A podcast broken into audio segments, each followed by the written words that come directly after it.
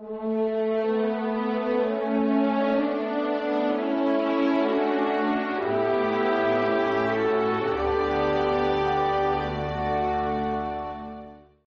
rostro resplandecía como el sol.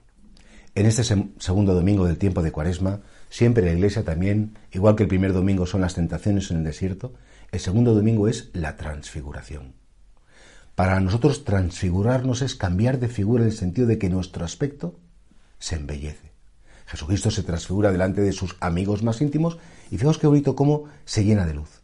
Dicen los evangelistas que sus vestidos estaban blancos, que su rostro resplandecía, es como una manifestación de la belleza que veía Jesucristo, una belleza que salía de dentro de él, puesto que él también en él está la plenitud de la divinidad, y a la vez una belleza que compartía con Moisés y con Elías. ¿Y de qué hablaban en la transfiguración? Hablaban de lo que iba a pasar en Jerusalén, es decir, de su muerte y de su resurrección. Y por tanto, si hilvanamos estos dos hechos, sale como consecuencia que Jesús manifiesta su belleza interior, además de por el signo de la luz, en su muerte en su pasión, en su capacidad de dar la vida por nosotros. Y es que no hay acto más bello que pueda hacer un ser humano que dar la vida por alguien. Jesús decía, no hay mayor amor que el que da la vida por sus amigos, como una madre da la vida por un hijo, como un padre se va desgastando día a día por los que quiere, por su familia, por los suyos, si es que esa es la gran belleza que puede hacer el hombre, la belleza del amor.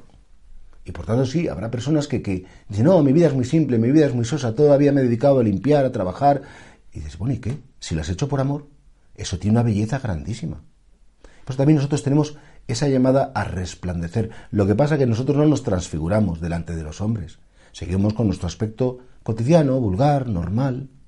No queremos que nos juzguen por lo de fuera.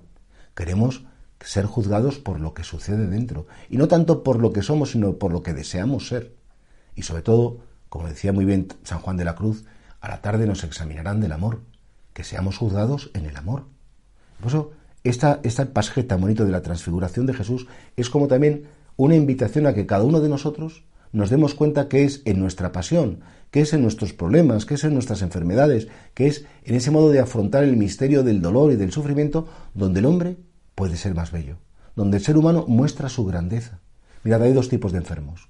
Los que están todo el día quejándose, qué horror lo que me ha pasado a mí, nadie me entiende y no me tratáis bien, no me hacéis que es suficiente, no venís a ver. Los enfermos quejicas, que no encuentran en su enfermedad un espacio para engrandecer. Luego están esos enfermos que le quitan importancia a su situación, que les da vergüenza dar la lata, que quieren que todo el mundo cuando esté con ellos que esté bien. Claro, y que incluso pues sin querer dan lecciones a los que tiene cerca.